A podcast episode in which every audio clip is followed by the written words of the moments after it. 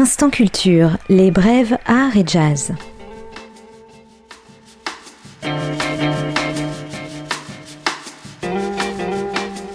Togo, à Lomé, l'ancien palais des gouverneurs va devenir en avril prochain un haut lieu de la culture africaine. Une architecture réinvestie et un parc botanique vont ouvrir leurs portes au public et offrir un lieu culturel et d'éducation unique en Afrique de l'Ouest.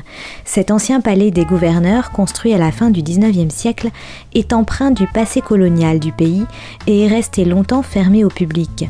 Sa réouverture en avril prochain est un signe fort de l'ouverture culturelle du pays et de sa volonté de développement touristique et économique. Le public pourra notamment voir de grandes expositions, un espace dédié au design contemporain, une saison théâtrale et musicale dans le parc, ainsi qu'une librairie, une galerie d'art et une boutique.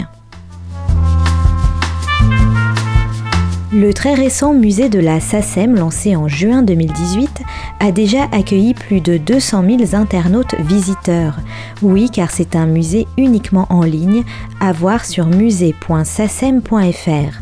Pour 2019, ce musée digital original prépare une belle saison musicale qui débute dès le 21 janvier avec l'exposition Le punk français à 40 ans.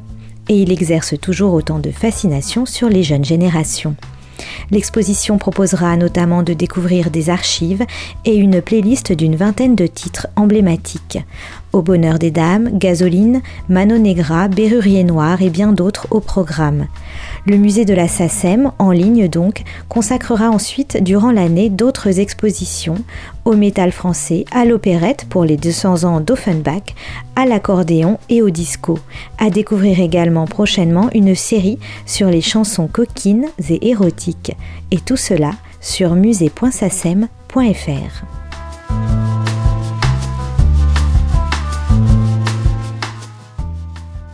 Côté jazz, c'est au 9 rue du Baigneur que je vous propose d'aller cette semaine dans le 18e arrondissement de Paris.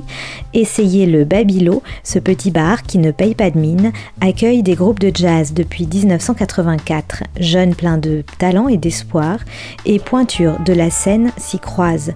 Vous pourrez aussi y déguster un couscous, la spécialité.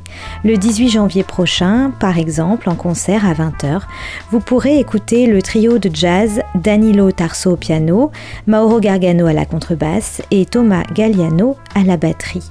Jazz standard, impro et compo, et c'est au Babilo ce 18 janvier, au 9 rue des Baigneurs à Paris.